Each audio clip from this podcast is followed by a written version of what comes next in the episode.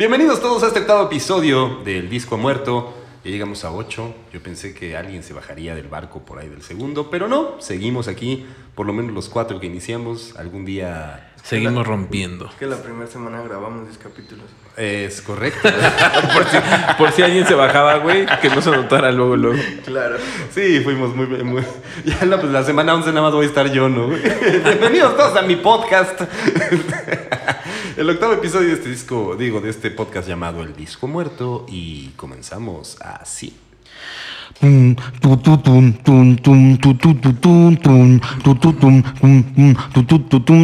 disco ha muerto. Pregunta Freddy si el disco ha muerto. Dice mi amigo Lucho que no mame el. eh. Adiós. Qué horror.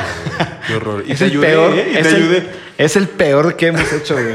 Güey, yo estaba de ya sáquenselo, güey. Bienvenidos todos a este octavo episodio, como les decía, de este llamado podcast, su preferido, el que ustedes esperan cada jueves para que salga. Eh, yo he recibido comentarios, me han parado en la calle diciendo, tú eres el del, el del- el del podcast, ¿verdad? Le digo, "Sí, obvio. huevo". Me han parado muchas personas. Mi nombre es Luis Meijoiro y les quiero dar la bienvenida a mis queridos amigos eh, que tengo en esta mesa, el cual comenzaré ahora por mi, por digamos, al frente de mí, eh, al señor Exael Salcedo. ¿Cómo estás, amigo? Bien, un poco en chinga, pero bien. Sí, ganando con, concursos de Yu-Gi-Oh! Obvio, mucha gente no lo sabe, pero he ganado torneos de Yu-Gi-Oh mientras hago un podcast. Hijo, Ay, güey. qué horror, qué horror. Huele a virgen. Huele a- huele a virgen. Enfrente, pero del lado derecho tengo a mi, que- a mi querido amigo Luis Pérez. ¿Cómo estás, amigo? Muy bien, amigo. ¿Y tú? Bien, muchas gracias, muchas gracias. Aquí contentos de, de- contentos de estar en el octavo episodio. Del lado derecho tengo a mi querido eh, amigo Sendero de Traición, al señor eh, Freddy Santiago. ¿Cómo estás? Muy bien, muy bien. Aquí contento de volver a escuchar a los héroes del silencio. Pero no vamos a hablar de los héroes, güey. No. ah, ¿no? No, para ¿Me nada. engañaron? No. Di- directamente desde el Freak Show. Oye, salió un sencillo hace unas semanas, ¿no? Otra otra vez la chispa adecuada está en... No, o- hoy salió. No, hace unas semanas. No, hoy. Hace unas semanas. Hoy porque Yo le creo, más a, novedades- le creo más a Freddy porque es Está fan. en novedades de. Por eso, hace unas semanas. No, o sea, justamente hoy está en novedades de, de viernes México y España. Ay, Dios. ¿En novedades? No entiendo. En novedad es la chispa adecuada. O sea, ¿cómo crees? Es la versión del 2007. Que eso fue hace dos semanas. No, hace tres semanas. Sí, está re- Porque no, no adelantamos podcast. Perdón. Estamos, estamos por semana. O sea, ¿cómo, no- cómo se aferró a.? No, hoy. Hoy. O sea, parecía expresidente de México, güey. Es que aprendí de él, güey. Así con él. Hoy. Hoy. Pero bueno, eh, el día de hoy nos tenemos. Bueno, estamos juntos. Quiero. quiero... no sé qué me está diciendo, güey. Que no lo presentaste. ¿sí? Ah, perdóname. No, no, no. No, sí. Tache, ¿eh? ¿Sí? No, sí lo presenté. Ah, y, güey, Pero para que vean cómo si pongo vamos a atención, güey. Vamos, pues yo voy a continuar en este podcast, no sé ustedes. O No, no- no sé, no sé cómo está el rollo. Bueno, queremos agradecerles a todas las personas que nos han escrito a nuestro correo, el disco muerto arroba gmail.com, punto com, perdón. ¿Tenemos correo? Sí, tenemos correo, tenemos correo. Contestamos tarde, pero contestamos a todos.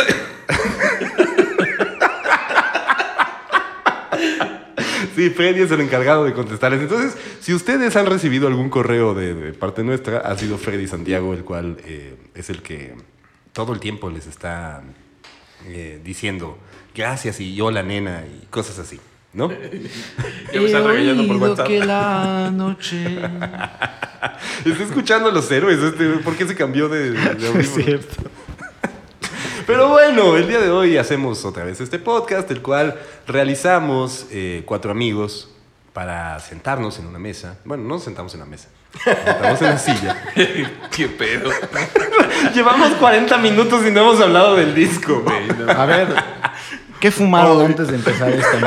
¿Qué fumamos? No sé, echenle pero yo estaba güey. lo que estaban fumando ustedes. Bueno, entonces les platico. Eh, somos cuatro personas sentadas frente a una mesa, eh, platicando sobre música, sin meternos en cuestiones técnicas, sin ser mamadores, que solamente es platicar y hacerles a ustedes un rato ameno, una hora amena, la cual... Amén. Eh, Con nuestros bumburidatos. No, esos no vienen. Oye, ¿Habrá, ¿Habrá bumburidatos el día de hoy? Güey, tenemos, No, tenemos que inaugurar la sección de Bumburidato El- el del día, Bumburidato del del día. episodio. Bumburiosidad. Así, ¿Sabías que Enrique Bumburi se basó en Jim Morrison para ser él mismo? El disco del día de hoy es un disco muy importante del 2019, el cual nos sentimos eh, muy chavorrucos y por eso dijimos, hay que empezar a hablar de música nueva, güey. O sea, no mames, no podemos estar hablando de, de- de- de discos de nada más de Héroes del Silencio y de Caifanes. Tenemos Y que de la hablar maldita cosas- vecindad. Sí, la gente tiene que pensar que, que sí sabemos de música Que somos gente fresca y joven. Sí, no, por eso hicimos uno de reggaetón. Nuestras entradas, güey. Segu- seguramente va a haber gente que sí, güey, cuando escuché el intro del jingle ya no escuché el... A lo mejor el fracaso del podcast puede ser culpa Sí, mía. No, ¿eh? ¿cuál fue el caso? A mí sí me han dicho. de- mira, yo sí quiero decir que sí hay personas que, que, que lo Que- que escuchan, sí lo cual escuchan. lo agradezco a montones y que sí me dan feedback. La neta, sí ha estado, ha estado padre. El de, Bot- el de Bad Bunny, por ejemplo, fue así. Muchas personas me dijeron, ¿pero por qué hablaste de este? No me gustó. Y ya sabes, ¿no? Cosas así. Pero el disco del día de hoy, ya. Tenemos. Nos quedan como 15 minutos Sí, para hablar de él. Así que vamos a hablar de este disco. Se llama When We All Fall Asleep, Where Do We Go? Cuando nos vamos a dormir, ¿a dónde ¿A vamos? dónde vamos? ¿A dónde vamos, ¿A tío? dónde iremos? No, cuánta poesía. Sí, sí, es el disco, el primer disco de Billie Eilish. El disco lanzado en 2019, el cual yo no podría decir si la catapultó a la fama, pero sí. Sí. No, es que ella ya Bueno, era ya, famosa. ya, pero con eso se podría decir que afirmó lo que venía haciendo ella. Sí, vaya. O sea, yo creo que, yo creo que más bien fue como otro, otro escalón más para lograr esta fama mundial que se ha ah, manejado durante todo lo, lo corto que ha sido su carrera y que le ha, eh, ¿Cómo llegó la música a, a ti? De- ¿Cómo llegó la música de, Billie? Billie Eilish? Probablemente por todo el bombardeo de internet. Yo recuerdo que una de las bandas con las que trabajo, no sé si cuando salga este podcast trabajo, sigo todavía sigo trabajando con ellos, pero, Ya no. Ya, güey, ya. pero el caso es que eh, me comentaba uno de los integrantes de, de mucho de Billie Eilish y cómo toda la mercadotecnia cambió alrededor de los colores, a cuestión del concepto. Y, y- y la verdad es que me, me llamó mucho la atención y cuando lo escuché, cuando escuché el disco, dije, ¿qué es esto? O sea, suena demasiado fresco, suena a una cosa eh, muy oscuro también. O sea, como diría Patti Chapoy, ¿cómo, era? Eh, Bueno, pero extraño. Ba- Bastante extraño para mi gusto. Bastante extraño para mi gusto. No, la verdad es que fue impresionante. O sea, yo sí recuerdo haber tenido un shock así de, wow, ¿qué estoy escuchando? Y luego cuando te clavas a, a- a analizar de, de- de cómo se hizo, de dónde viene, porque yo no tenía ni idea. O sea, la verdad es que también llega un punto en el que ya no es que te alejes de la música o te alejes de todo, pero es demasiada información y no puedes Sí, sí. conocer absolutamente todo. A mí me, me- me pasó mucho de leer eh, muchos comentarios de, de- de colegas ya que llevan años en la música y era como de, ay, qué hueva, es un proyecto Chavarrock, tu amigo Chavarrock. construido, este, que no, que no trae nada nuevo, eh, cómo se viste. ¿Dónde está el rock? Ajá. Era como de, nada, otra porquería de música y es como... O sea, eso era lo que más me llamó la atención y tal Ajá. cual, pones el disco y es como, o sea, te quedas así como, güey, porque tal, o sea, aunque es de, no, es- no es independiente, porque ya está en una disquera, sí, güey, lo distribuye este Warner. No, No. Universal. Universal. Este, Nada más la distribución, mijo. Sí, no, no por eso. Digo, Ah, pero ya tienes lo- el apoyo de una pero disquera, ya, de una ya otra cambia, forma. O sea, sinceramente Claro. ya cambia. Pero tengo entendido que ya tienen su propio sello, ¿no? Ajá. Donde Pero, pero de alguna manera también las, las principales ideas, güey, de dónde nacen. Entonces es tal cual. O sea, con ella, Ajá, su carnal, o sea. Claro. Y, y lo que están vendiendo, güey, va contra toda la industria del pop, principalmente, güey. Y sobre todo de Estados Unidos, güey. Es una chica totalmente artista. Sí, O sea, eso es, eso, eso es algo importante, ¿no? Cabe, cabe recalcar que desde muy niña ella eh, aprendió a, a bailar profesionalmente, ella eh, empezó a tocar instrumentos. Entonces, y, y- y también tiene que ver con su familia. La familia es, es muy artística y su hermano también es músico, también es actor. Entonces, tiene, tiene toda esa, esa, esa cuestión que, que la- que, digamos, ya llega desde su, desde su cuna Y ella ya no tiene más que tomar todo lo mejor y creo que es la mejor versión de la familia probablemente. Sin duda, sí. Tal. ¿no? Entonces logra, logra esto, y, y digo, retomar, antes de, de- de entra- de entrarnos al disco, retomar un poquito como la historia de esta, de, esta chica, es que ella ya era famosa gracias a una canción que subió en, en SoundCloud, Claro. años antes, ¿no? Eh, entonces, ¿cómo se viraliza todo esto? ¿Cómo, cómo una plataforma como, como lo es SoundCloud, que siempre he dicho que es la mejor plataforma de música, desafortunadamente no ha tenido el- la importancia a nivel mundial? A lo mejor sí para algunos países, pero, Claro. pero, pero no generalmente. eh, es una plataforma en donde los artistas pueden subir su música y pueden venderla, pueden eh, distribuirla, pueden. O sea, tú puedes encontrar ahí talentos de todos lados. ¿Y cómo llegan estas personas a encontrar esta canción y la viralizan? Y ahí es donde empieza a, comen- a- a comenzar una carrera. Empieza a comenzar, qué bárbaro. Pero eh, comienza una carrera la cual ya se veía venir que iba a ser fuerte.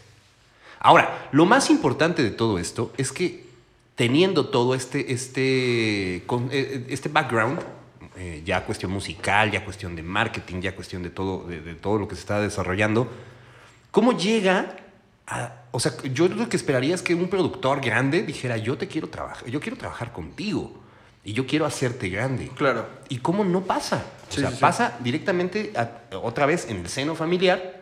Su hermano es Que es un crack. Qué bárbaro. Güey. Sí, Qué bárbaro. Está muy cabrón. Está muy cabrón. O sea, eh, junto con su hermano decidieron producir el disco de una forma medio arcaica y lograr. Entre comillas, entre comillas, pero sí. Sí, bueno, Sí, o sea, o lo sea, entiendo. pero sí lo es, sí hay lana, Sí. hay lana. Hay lana al fin, bueno, sí, en la masterización y en lo que quieras, pero sí, este, Donde lo veas hay dinero. sí.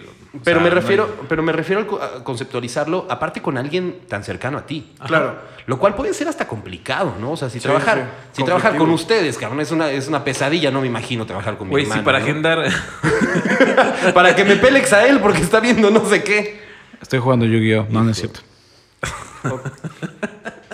Pero no, me refiero, me refiero a que qué, difícil ya debe, debe ser como, como el sentarte a trabajar con tu empatar, familia. Empatar ide- ideas. Sí, Es- aparte que te esté leyendo, o sea, siento que los artistas a la hora de estar cocinando todo lo que se llama la canción, pues es de energías, es de vibras y es de que el- la otra persona te debe de seguir y que tu propio hermano te siga en el mismo cotorreo que quieres Yo- yo- interpretar yo o creo- plasmar, está bien chingón. Cre- eh, creo que el, el- el hermano la, la moldeó tal cual. O Puede sobre Yo creo todo- que es un trabajo en equipo. Ajá, sí, sí, sí. O sea, más allá. eso ma- no, no, no lo dudo, pero sobre todo de que la guió muy cabrón. Sí, O yo sea, también estoy de acuerdo. El sonido obviamente es de su carnal, pero sí, o sea, influyó mucho, creo yo, y sobre todo por- porque de alguna manera, digo, no, no tanto de la edad, pero sí es muy joven y ese güey ya tiene un poco más de recorrido. A mí yo Claro. creo que, que hay, que hay que pensar algo, ¿no? Eh, estamos hablando de juventud, estamos hablando de, de, tal vez cómo moldearla, pero siento que no es lo mismo una niña de 12, 13, 14, 15 años en la época de los 90 Sí, sí, sí. que en la época del 2000, de los 2010, ¿no? O Por sea, toda que- la información que ya hay. Claro, claro, ya encuentras música de todo tipo, ya puedes, eh, ya no, ya no tienes una banda, eh, o sea, ya no es como nosotros en nuestra generación. ¿Cuál es tu banda favorita? Y la respondías en corto, ¿no? Hoy es que me gusta mucha música, lo cual es Claro. Increíble. Totalmente. Eh, siento siento que, que se convierte ya en una, en, en una cuestión mucho más eh, abierta, porque ya puedes escuchar tal género, tal género, empiezas a tú armar como un rompecabezas y decir, me gusta esto, pero también me puede gustar esto, también puedo generar esto. Y al llegar a eso, yo no lo sé, yo no soy músico, pero tal vez al llegar a un estudio, eso debe ser mucho más enriquecedor. Solamente me gusta el rock, ¿no? Claro, claro. O sea, o, o nada más hago canciones de 8 minutos. Exael. Ah, ah, ah, De 20, de 20, De de 20. 20. De 20. No, pero siento que eso es, eso es mucho más enriquecedor. O sea, al final, Claro, es una mezcola- mezcolanza de muchas, gener- o sea, de varias generaciones, este, distintos estilos de música y como dice Freddy, la, la tecnología te acerca hoy en día a demasiada información y no puedes, este, y pues es- ahí está el resultado, güey. y pues en su mayoría eh, están escritas por su hermano las canciones. Sí. Sí. Menos, menos la primera que dura 14 segundos, que es una intro, ¿no? Que es Claro. esta, esta marcada como Billie Eilish. Pero bueno, eh, ¿les parece que... que- Me que- acordé de Maite Perrón y, y- y las canciones que, que firma que están escritas por ella. Entonces, 14 canciones tiene Así hay este... varias, men, así hay varias. Ca- 14 canciones tiene este disco eh, llamado When We All Fall Asleep, Where Do We Go? Y pues bueno, los voy a mencionar rápidamente. Claro. Y ahorita ya nos adentramos. La primera es justo esta intro que tiene estos signos de, de admiración, que sería check, check, check, check, check, check. Eh, Bad Guy, que fue un guamazo. Fue, fue- yo creo que fue el- el- eh, uno de los Se golpes. consolida con eso. Sí, uno de los golpes más mediáticos Se con esa canción, Bad Guy. Eh, Shani, you should, eh, you, should, you should see. Voy de nuevo, perdonen mi inglés. You should see me in a crown. All the good girls go to hell. Wish you were gay, que también fue otro sencillo. When the party's over. Eight. My strange addiction. Bury a friend. eh, Lo Milo, debe ser Lo Milo. No sé cómo se, cómo se diga, perdón. Listen before I go. I love you y goodbye. Son todas estas canciones. ¿Y por dónde quieren empezar? la principal, La princip- Bad Guy. Bad Guy.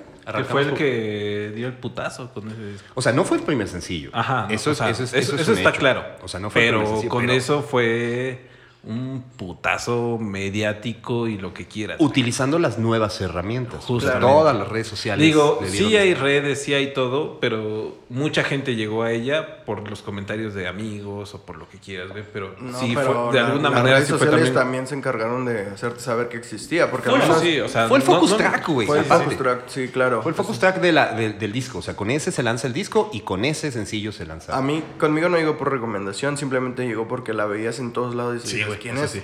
Ya te acercabas a, a investigar y decías, ah, ok, es un proyecto muy interesante, aparte de, de lo estético que usan las marcas para llegar a ti, pero es un proyecto extraordinario, güey. Güey, a, a mí lo que siempre me surge el, eh, esa duda, toda la maquinaria, güey, cuando llega, o sea, porque tal cual, o sea, los proyectos en su mayoría con- en disquera llegas con el álbum completo, güey. ¿no es Claro.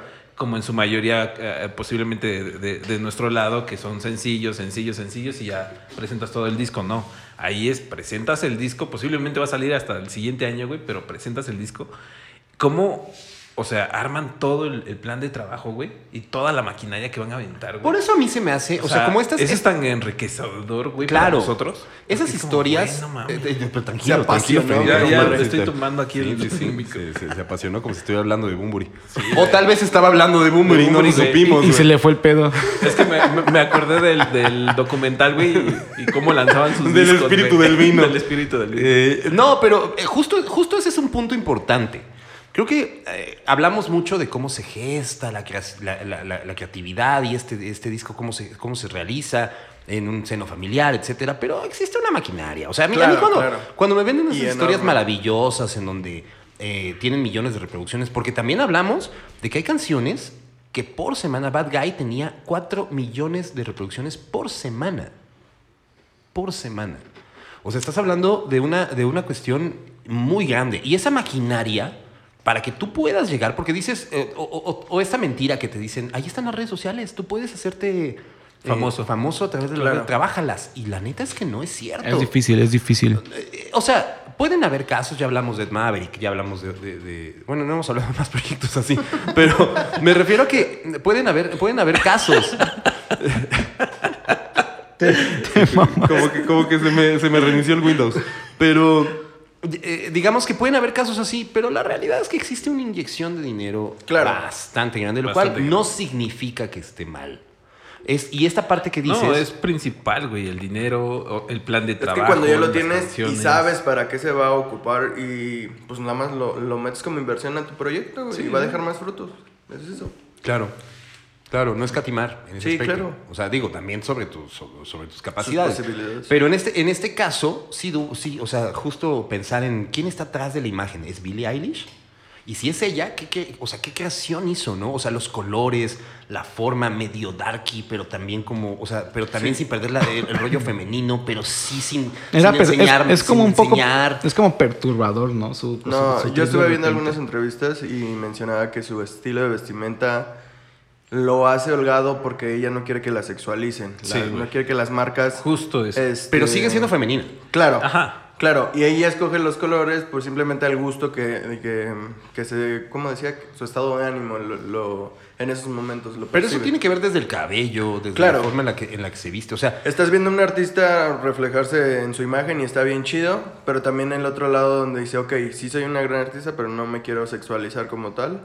Y que las marcas me ocupen para hacer su imagen, prefiero ser mi que proyecto. eso es importante porque también compites en un mundo en el que está una Dua Lipa, que la verdad es muy talentosa, Sí, sí. canta increíble, tiene un, un- un proyecto muy bueno, pero, Sí. pero está es demasiado sexualizada. Sí, sí, sí. Sinceramente, Es que sin, ser, sin ser, digamos, como al extremo. Es pero que sí justo- es una, es una chava que sale con poca ropa, sale bailando, mostrando lo que tiene. O sea, al final, al final es, eh, sabe lo que vende. Es que justo era lo que mencionaba al inicio, güey. O sea, tal cual la industria del pop en Estados Unidos, güey. Bueno, en general, pero más marcada, creo yo, en Estados Unidos. O sea, como la mayoría de, de- de- de mujeres, güey, eh, salen, güey. O sea, Claro. Yo siento a Billie Eilish más cercana, por ejemplo, en cuestión conceptual. No quiero hablar, no quiero que me metan el pie ni me vean feo ninguno de ustedes. Pero yo podría sentirla como más cercana a Bjork. O sea, me refiero Sí. a cómo ella generó su Sí, sí. concepto, a cómo ella generó su música distinta en, un- en una época en la que eh, la música tal vez iba por otro lado. Eh, tal vez cercana a Fiona Apple, ¿no? Que también es, es como, Claro. son- o sea, son Sí, son personajes. grandes Fiona Apple acaba de ganar por primera vez su, su Grammy, ¿no? Se le hizo, Sí, pero sí. ella siempre lo, ella siempre odiado, pero al final es, es- es algo importante. Y esta niña, con su primer disco, gana un Grammy. Claro. Y el Grammy al álbum del año. Álbum del año. Sea, Es que sí lo es, güey. Ganó, O sea, ga- ganó varios. Yo no sé, yo no sé, pues sí, eh, mejor eh, como eh, algo así como revelación Sí, y sí. etcétera, Sí, claro. pero, pero el álbum del año es el álbum cuatro del año, viejo. No recuerdo. Sí, sí. güey. pero sí lo es. En una industria en la que el reggaetón está funcionando, en la que hay nombres mucho más pesados, eso también te... Y digo, sinceramente, también el Grammy es un trabajo de management, Sí, de claro, publishing, sí, un claro, chorro de cosas alrededor. Pero Hay todo el plan de trabajo conlleva eso. Entonces. Es el resultado de... Es el resultado. Ajá, por eso, es lo que te digo, un plan de trabajo conlleva, o sea, ya llegar a ese Y punto. siempre habrá quien diga, ay, hay mejores artistas. Claro que los Claro, hay, siempre va a haber, claro güey. que los hay. Siempre hay mejores bandas. En el mejores- underground también hay. Claro, pero el, el el- o sea, justo es como llegar a consolidar, o como que te den esa cereza del pastel. Ahí está tu Grammy, ¿no? Y, y llegarlo con el primer disco, lo cual también implica muy todo cabrón, esto que decías, de toda la maquinaria, toda la cuestión, porque tienes, eh, creo que, creo que lo, más, lo más claro es, tienes un buen disco, un buen concepto, un buen productor. ¿Qué sigue? Un buen plan de trabajo, ¿Correcto? eh, una buena inversión. Claro. Y que todo rinda frutos. Exacto. Un buen plan de trabajo. ¿Qué, qué meterías en tu plan de trabajo? Pero como. ¿Cómo o sea, trabajarían a Billie Sí, Eilish? ¿Cómo trabajarías a tu... Ah, Billie. O sea, Es antes- menor de edad. Bueno, era menor de edad, recuerda. Sí, no. yo- No, es que O sea, puso unos ojos que no quiero describir. Antes de, de ese disco, por ejemplo, que hace dos semanas eh, sacó nuevo sencillo. Claro. O sea, ¿en qué punto? No, no, no. En el punto donde estamos hablando de este disco, güey. Sí, o sea, digamos que a ti te llega... Donde, está, donde ya tienes un álbum que sabes que son chingazos, o sea, son éxito tras éxito, güey. O al menos, ¿qué? Seis rolas de esas 15 que trae el disco, sí son buenas, sí, Sí, sí van a ser sí, buenos trancazos. Pues Que, fueron siete lo- ¿Cómo preparas tus cartuchos lo, para lo salir? trabajaron también hasta en la pandemia, güey. Sacaron el, el de I Love You eh, en directo, güey. Claro. Y es hermoso ese pinche video. Simón.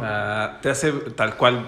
eh, yo, yo lo vi, güey, y era como, güey, no manches. O sea, fuera pandemia y, y- y que se agende su, su concierto, güey, para poder ir. Porque neta, o sea, lo, lo que te vende ella en escenario está ¿Cómo es un show de Billie Eilish? Yo no lo he consumido en vivo. Yo tampoco. No, yo Hay no. batería, su carnal que está en los teclados. Y en el bajo, sintes. en el bajo. Ah, y en el bajo, y ella. Ok. O sea, y... Pero visualmente... A eso voy, justo. Eh, no son tan. Digo, sí, porque en todas las canciones pues, ma- este, manejan visuales y demás. Pero lo que más me gusta a mí son eh, el juego de luces, güey. O sea, a mí me encanta. ¿Los visuales? ¿Es un espectáculo? No, el- la- el- las luces, güey, del escenario. Ah, ok, o sea, ok. Cómo, cómo, eh, lo manejan está muy chingón, güey. Y bueno, todo esto empezó porque empezamos a hablar de Bad Guy. Ajá. Bad Guy, Ya. que, que, o sea, regresando a- a- al tema, esta canción digamos que ya la pone en las ligas mayores. Ya tenías varios sencillos, ya habías lanzado creo que cuatro antes de... Sí, justo. Eh, en 2018 salió con you Should, You Should See Me in a Crown. En 2018, en 17 de octubre, salió con When Party's Over. O sea, ya, ya tenías cuatro canciones antes del disco y justo el mismo mes del disco sacas Wish You Were Gay y después con el disco sacas Bad Guy. Y Bad Guy es así el, el momento que en el que ya ahí está todo. Y sacas ya cinco canciones de... ¿Cuántas quedamos? De, De 14. 14. De 14, que bueno, son 13 realmente. Sí, sí, sí. Pero ya estás, ya estás aventando casi el 50%, casi el 50% de tu... de- de- ¿Cuándo sale Bad Guy? Bad Guy el 29 de marzo, creo. Dame un segundo, de 2019. El 29 de marzo, sí, justo. Es, es que Justo si te fijas, por ejemplo, en un plan de trabajo, los sencillos que lanzaron y el sencillo que lanzan con el álbum. Sí, claro, Sí, sí, el sí. focus O sea, track. Y- Claro, y, claro. y- y- y- Es el y muchos, ajá. Y aunque, por ejemplo, hay varios que, que he visto, güey, que sacan el primer sencillo y luego el segundo, todo el álbum, ¿no? No, eh, esto te marca O sea- que tenían un plan de trabajo muy calculado que incluso cuando sacan Por la gira, güey. Sacan Por la eso, gira. exactamente, eso es lo que Es que voy. ya se convierte también, o sea, ya lo hemos hablado, creo que en el primer episodio, cuando empiezan a lanzar sencillos, ya cuando llegas al disco, cuando son varios sencillos, ya son greatest hits. güey. O sea, Claro. ya la gente conoce las canciones, entonces ya nada más es mostrarle otra parte. Pero Sí, ahí sí, sí, sí. fue guardarse el gran putazo. Y, y- y guardarse toda la maquinaria, güey, en cuestión económica, creo yo, para todos los demás países. Pero yo siento que ahí ya existía un inversor al cual no le importaba. No, sí, o sea, eso sin duda, pero creo que ya con el álbum le inyectaron a más no poder, güey. o ah, sea, bueno, claro. Sí, claro, con el álbum y con el lanzamiento el- del sencillo de Bad Guy, Sí, güey. saben que revienta y de ahí empieza la gira, güey. Sí, sí, y tal la cual. gira empieza tal cual en Indio, en, en Estados Unidos. Y, güey, la gira es de 65 fechas, güey. Que, por ejemplo, Siete etapas. güey. Yo no sabía que fue eh, telonera de Florence and the Machine. Ya. O sea, qué, qué Sí, estuvo súper cagado eso. O sea, eh, eh, Antes del putazo. Justo, antes de, de- de todo este rollo, ya la gente, o sea, ya por todo el, eh, por todo el, el- el rush que traía con, con- ¿Cómo se llamaba el primer sencillo que fue el que la, la catapultó? ¿Cuál? El, el- el que se subió a SoundCloud. Ahorita les digo el nombre. No, yo no tengo el dato. recuerdo, no recuerdo. no- Ocean Eyes. Ocean Eyes en 2015. O sea, de 2015 a 2019 son muchos años. Hubo un EP antes que también ayudó ahí a, a todo este rollo. Pero eh, justo ya traías la gira con Florence and the Machine. Claro. Aparte respetable, Florence. Sí, güey. claro. Sí. ¿No? Ya o sea, no la metieron con cualquiera. Sí, no, no, no le empezaste a abrir a, no sé, a Bumburi, ¿no? La, la- la- la- la gira. Pero, eh, o sea, ya traías todo este rollo, aparte es tu madrina de una u otra forma, y de repente, ¡pum!, vas sola. Y hoy, ¿cuántos años tiene? 19, creo. 19. 18 19 años. Multimillonaria, ¿no? Tranquilamente. Tranquilamente. Hay una. Hay, hay- hay una línea, sin ser un álbum conce- conceptual, hay una línea, el cual creo que define muy bien, o sea, sirve para definir el sonido de Billie Eilish, que es lo más interesante que puede generar, porque al, al final, a mí me pasa mucho, cuando yo escucho un disco que me gusta, lo primero que me viene a la mente es, ¿qué sigue? Sí, claro. O sea, ¿cómo, cómo, cómo vas a poder romper esto, no? Y tal vez cuando llegan, cuando llegan, eh, te lanzan un disco similar, pues es como lo, lo lógico. Pero cuando de repente te pueden jugar, como por ejemplo ahora que lanzó un sencillo con, con esta Rosalía también, Claro. para una serie, no me acuerdo qué serie era. eh, también es, es, es como, como jugarle. Y aparte, sí, eh, digamos ¿O que... te llamó la atención? ¿Qué? ¿O, o al- alguno de es que a mí Rosalía, No, a mí no. a mí No, a Rosalía mí me gusta mucho.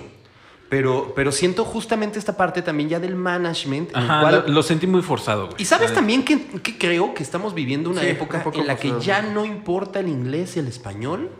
Porque también esta mujer ya con el disco se aventó un cover bastante Claro. interesante que ustedes dijeron fuera del aire que yo no lo conocía, la neta. No mames, neta. No, no lo conocía. No lo conocía. Pero que- platiquen un poquito más de esto. Pues el de Carla Morrison, ¿no? Ajá. Sí. O sea, justamente eso, ¿no? O sea, qué cabrón, qué cabrón que un artista de, esa talla internacional pueda tener ese lujo de, de hacer un cover de Carla Morrison. ¿no? O sea, son cosas que uno no espera, ¿no? ¿Viene de oficina o viene de- del corazón? No, Del del corazón, corazón. del corazón, Yo siento que totalmente fue del Güey, lo ves y es del corazón, güey. Sí, o sea, Eh, totalmente no, eh, está- eso no estaba que- planeado. sí, ¿Llora como Carla Morrison? Si no llora, no. Ah, no, Le echa sentimiento, le echa mucho sentimiento, sentimiento. pero yo sí creo que hay ahí un plan detrás de. o sea, Yo no creo. Claro que sí. No creo, no porque creo. no pasó La morra nada. es inteligente. Por- no, no, no, güey, pasó porque nada, pero... al final lo- dejó así, güey. No, o sí sea, pasó que estamos pero hablando estamos hoy de hablando... eso. Ah, Bueno, Sí, o sea, o, o sea, evidentemente sí, pero me refiero a que, me refiero a que no pasó nada en el sentido de que pues al final de cuentas, o sea, Pues es como que de este lado somos bien no, hipócritas, No, como- es que no es eso, o sea, no, o sea, hizo el cover de Carla Morrison y después, o sea, como que si hubiera si hubiera sido como planeado hacia por algo, o sea, en todas las eventualmente plataformas, ajá, o sea, el, el cover estaría en todos lados, de Estaría repente bien hecho, Carla güey. Morrison hubiera sacado luego luego un nuevo disco Sí, y hubieran güey, o hecho sea, colaboraciones todo. juntas y todo, pero la neta es que no, o sea, a esa morra le encantó el cover de Carla Morrison, Y se volvió viral y. Carla le dio las gracias y se acabó y Carla Morrison se desapareció como dos años y hasta A llorar. el año pasado sacó una canción y Déjala llorar. Como muy no todos la dejamos llorar No estoy tirando hate, nada más no me gusta. Algo ha de haber hecho bien, pero no estamos hablando de Carla Morrison. ¿Llegaremos a algún momento en que hablemos de Carla Morrison? Estaría. Yo sí jalo. El ese día no vengo, llorar ese día no muy vengo. bueno, güey. Yo sí jalo. Ese día no vengo, pero bueno, está, está perfecto.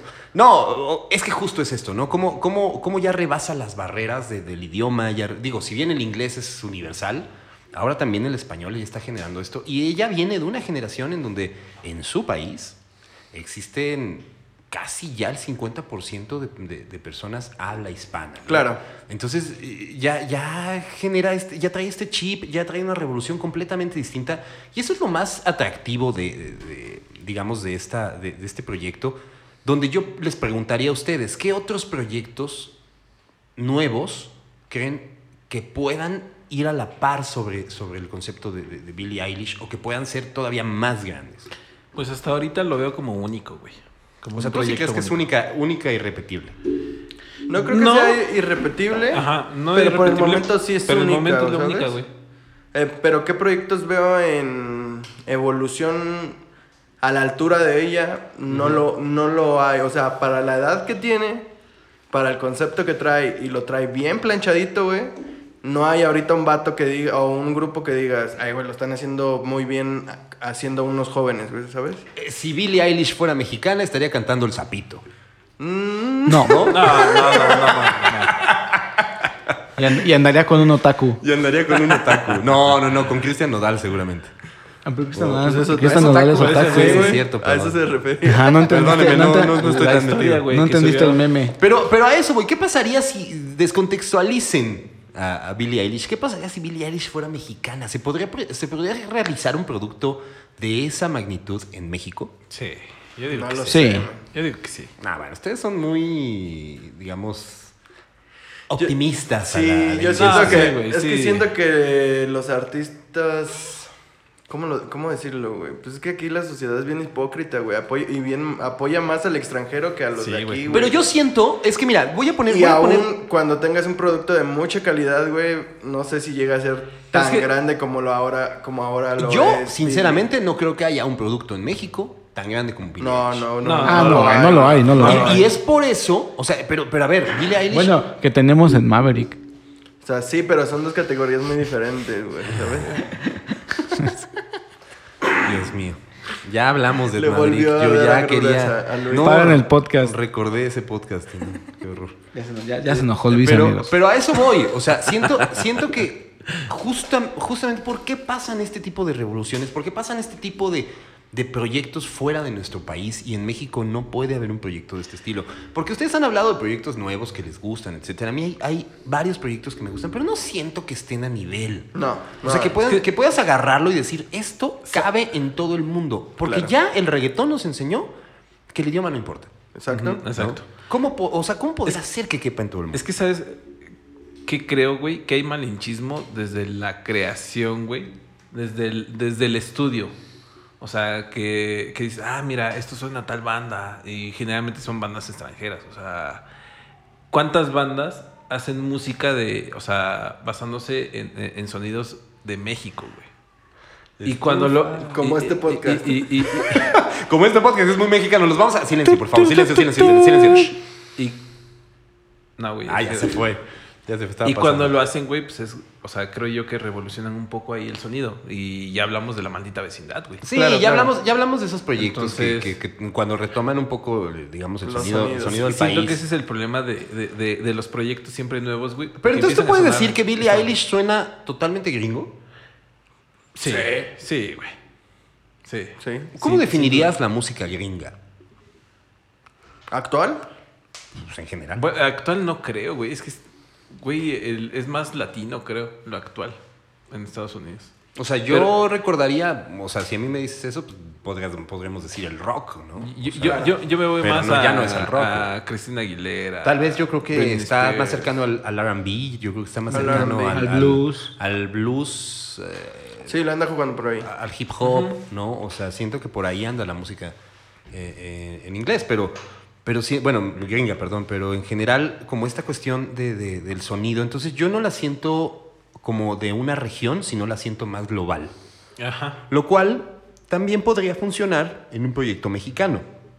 Si tú tomas, un- o sea, en vez de sonar a lo que hace Billie Eilish, generar un sonido que pueda ser rompe barreras, rompe fronteras. Ajá.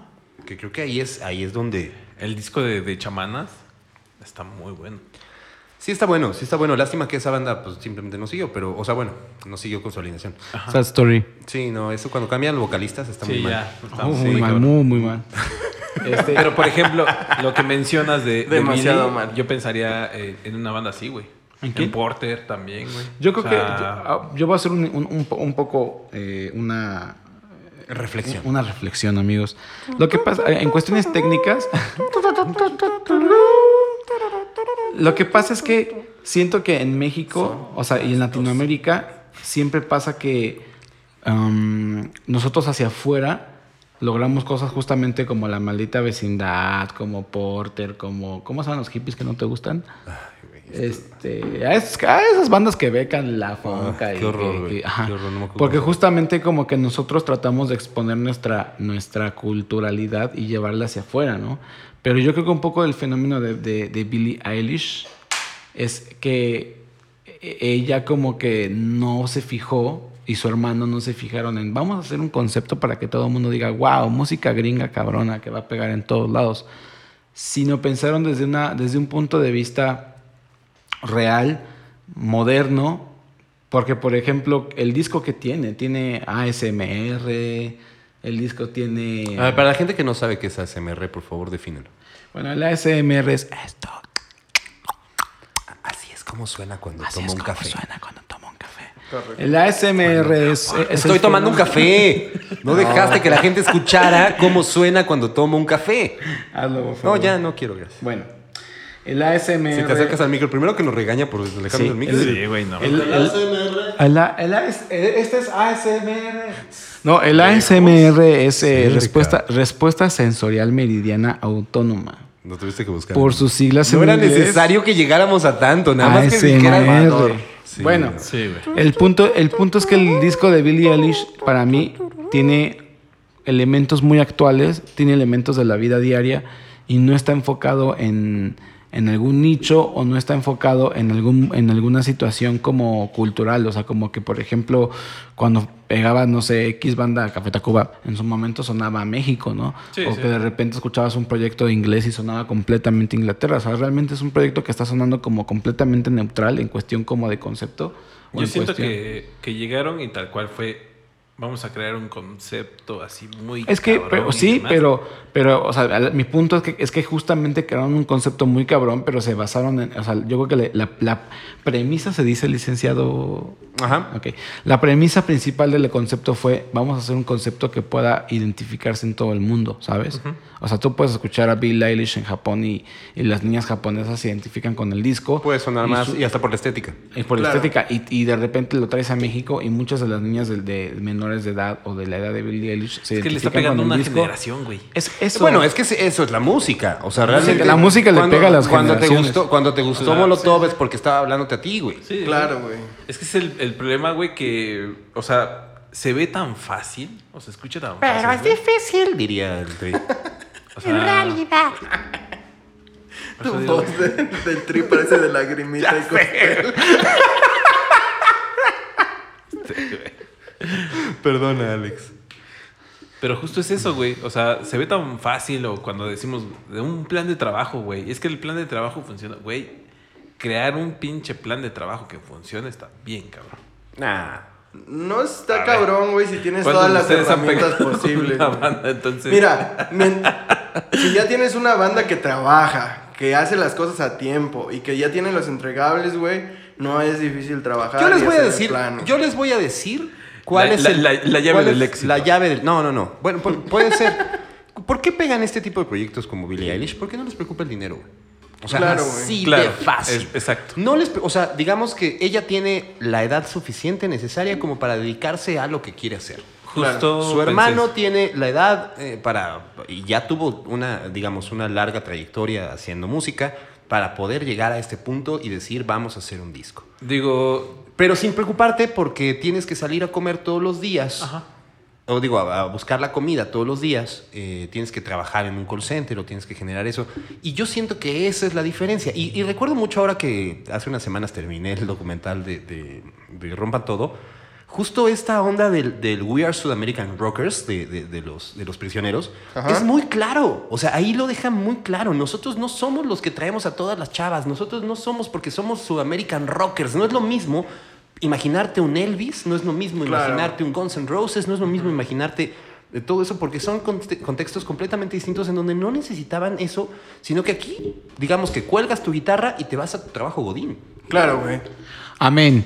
Amén. amén, El señor. pan de cada Yo día, creo que man. ahí está la, la- la- la cuestión conceptual, o sea, que te puedas sentar a hacer un álbum conceptual y todo ese rollo. No Sí, muchos pero... se dan el lujo, güey. No, no, es que a veces ni siquiera es un lujo, o sea, a veces, a veces no te da el tiempo, Claro, güey. ni el dinero, ni el esfuerzo. Y Un edad. lujo. Y la edad, claro, claro. O sea, cuando puedes generar cosas así, pues, ¿qué te pasa, Freddy? No sé, güey. Estoy agarrando. Está tratando, de, está, está- está tratando de no morir. Se le estaba moviendo el micro, no sé. Bueno, pero a esto voy. O sea, creo que, creo que llega en el momento en el que puede hacerlo. Y ya a partir de ahorita, ya es su carrera. Ya. Ella ya puede hacer lo que se le antoje. Te Digo, digo, todos los se músicos hacen, o sea, en, en la industria es para pegar, o sea, trabajas para ser famoso generalmente. Algunos Pero, artistas sí. ah, pero creo que ella es- estaba en ese punto como de, vamos a jugar, chingue su madre. Pues sí, lo estaba experimentando, pero eh, le funcionó Ajá. y lo ha llevado muy bien. Y creo que lo Y- ha hecho espectacular, güey. Y creo que ese es el, el mejor punto, güey, porque siento que cuando vas detrás, o sea, porque crees que se te pasan los años, porque crees que, o sea, que no lo vas a lograr en 5, en 10. O sea, toda esa 11. parte, güey. no sé. O sea, toda esa, esa parte de. Güey. Somos, somos una banda emergente que lleva 10 años emergiendo. Sumergente, sumergente, güey, amigo. la cara de Exa, güey, era para un- una foto, güey. Enmarcarlo, güey. No mames. Somos el Titanic de, del rock progresivo. Despierta, güey. Me, me dio la imagen que. Ay, amigos, este podcast es para que se diviertan. Igual o más que Ojalá no sean muy locales las bromas, Güey, ¿no? Sí. Esto lo teníamos que haber grabado, güey. No, que no, no, que se lo imaginen mejor. No, man. Para que nos sigan mandando correos. O sea, esa parte, güey, de, de querer pegar porque, güey, si no, esto no va a funcionar y la chingada. Y, y tienes esa parte de, güey, o sea, como competencia. Pero siempre está que la no que incertidumbre de qué va a pasar. Sí, sí, sí, claro. Hay proyectos se les, se les han invertido muchísimo dinero y no han funcionado. Sí. ¿No? O- o- o que Como el quedan- hijo de Pati Chapoy, ¿no? Ah. Oh, que la- Que él dijo que iba a ser este, mejor la música de RBD. Ah, eso sí es un proyecto. Ahí sí yo dejaba- Bumburidato. Bumburidato. Billie Eilish estaría en la nueva generación de RBD. En, México. eh, Como actriz de élite, güey. Bueno, bueno, bueno, bueno. Estamos hablando de niveles. Pero bueno, po- eh, ya, eh, no hemos desarrollado absolutamente nada de las canciones. Canciones favoritas. I love you.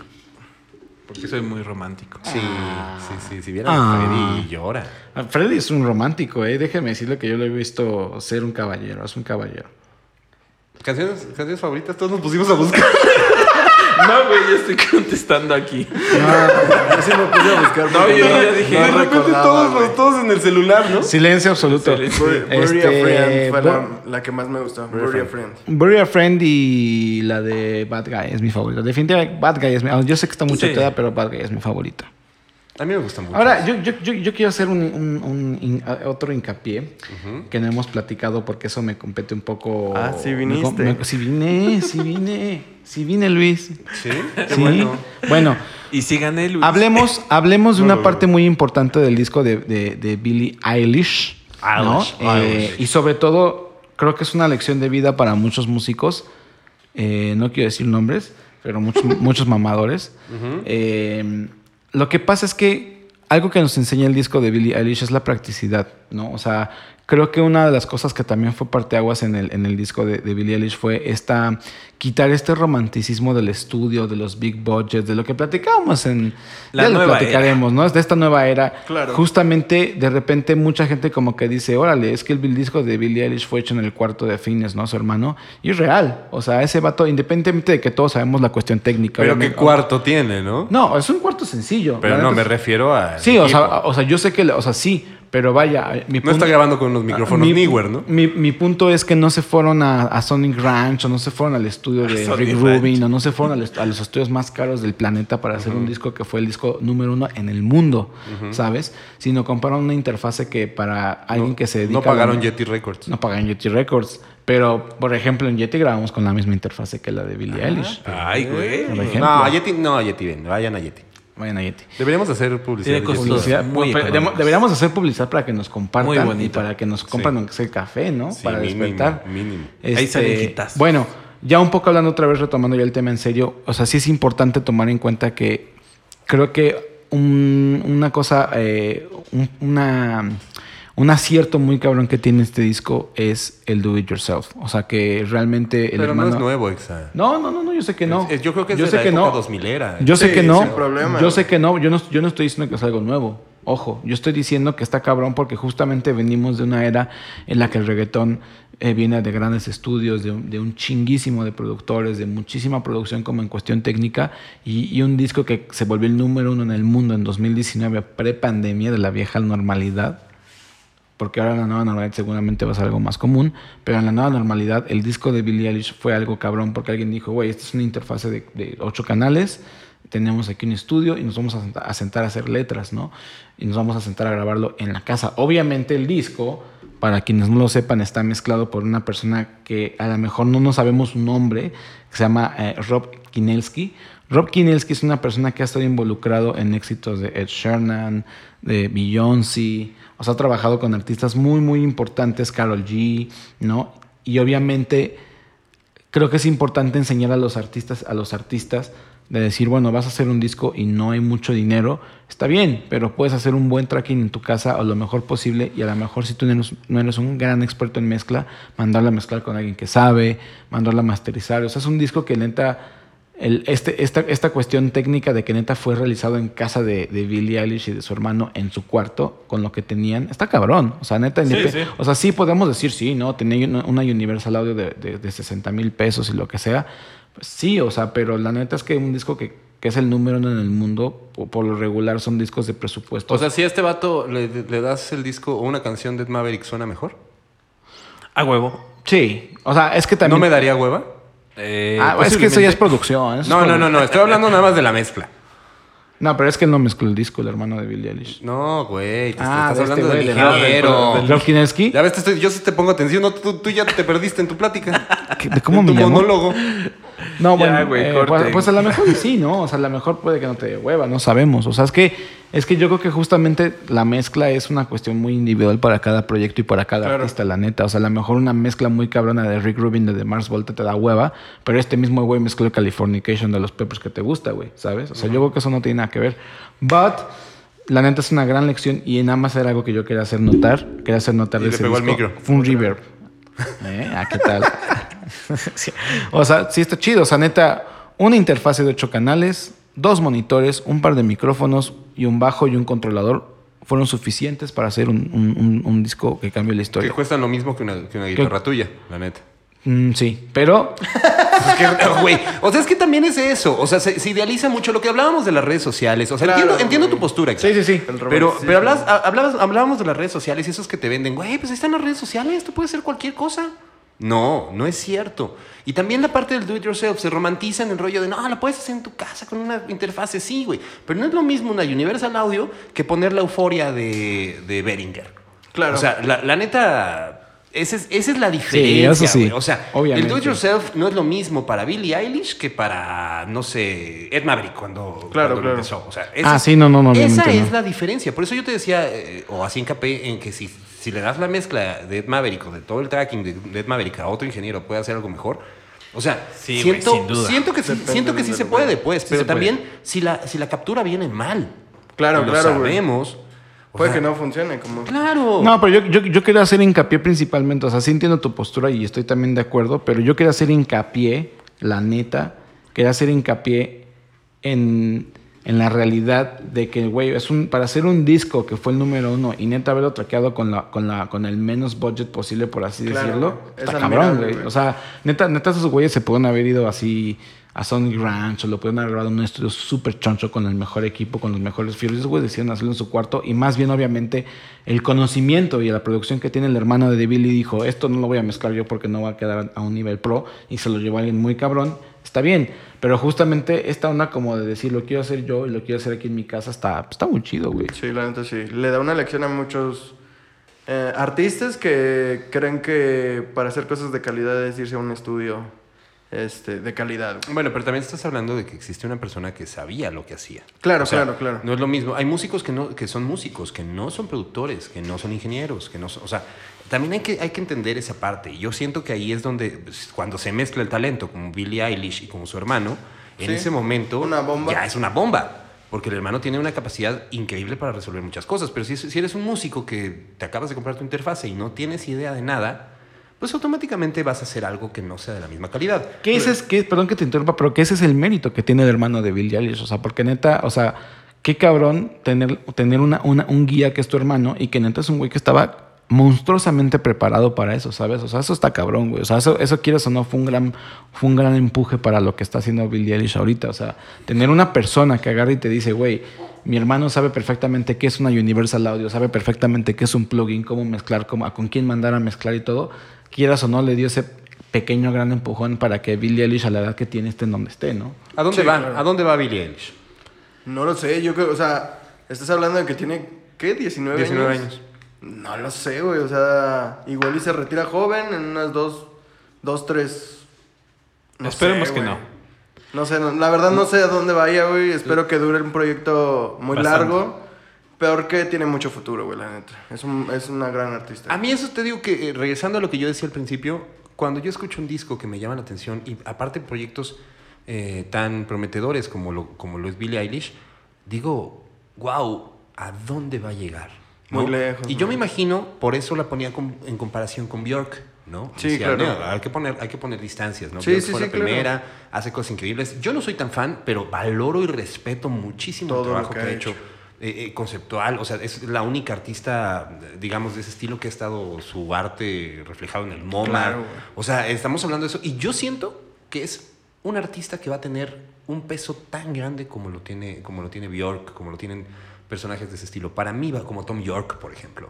O sea, yo sí podría creer que va por ahí. Claro. Claro, coincido. pues esa amor es, admirar hasta por ese tipo de gente, ¿no? Sí, claro, Sí, güey. coincido con tu pensamiento, pero, güey, es una gran artista que lo va a llevar muy lejos, güey. Claro, Pues bueno. claro, va por ahí.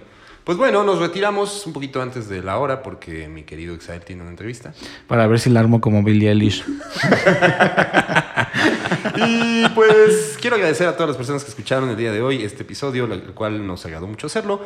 Quiero despedirme de mi querido, de mi querido Sirena Varada, el señor Freddy Santiago. Creo que ya lo repetí, pero Ya se va el freak show, ya se va. Ya. ya, ya te vas al Freak Show. Eh, Al viaje a ninguna parte. tus, tus contactos, amigo, tus contactos. Arroba Freddy WDY Santiago C. Déjeme decirle que ha subido su sex appeal el 40% a través de este podcast. Sí, ¿eh? güey. Yo lo veo más mamado. Yo ¿eh? Sí, más mamado. Yo lo veo más mamado. güey. O sea, de Más verdad. pegue. Justo cuando, cuando, me ven en la, cuando me ven en la calle y me dicen, Eh, eh, oye, tú eres Luis, el del podcast, la siguiente pregunta es, ¿conoces a Freddy? O sea, ¿sí es tan guapo como...? Si es tan guapo como dicen, yo, ¿Conoces a obvio. Y le digo, no es guapo, tiene un sex appeal.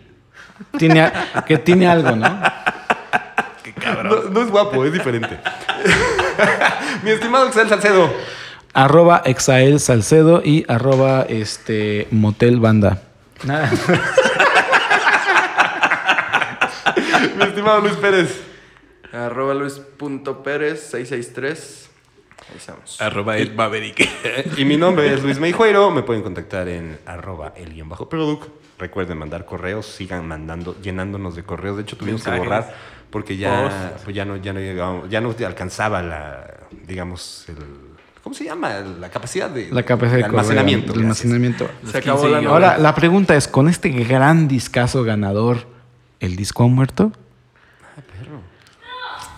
Ah, ya nos dicen, el disco no ha muerto. Dicen que Escuchamos uno a lo lejos fantasmal. Es que tenemos secuestrada a una niña.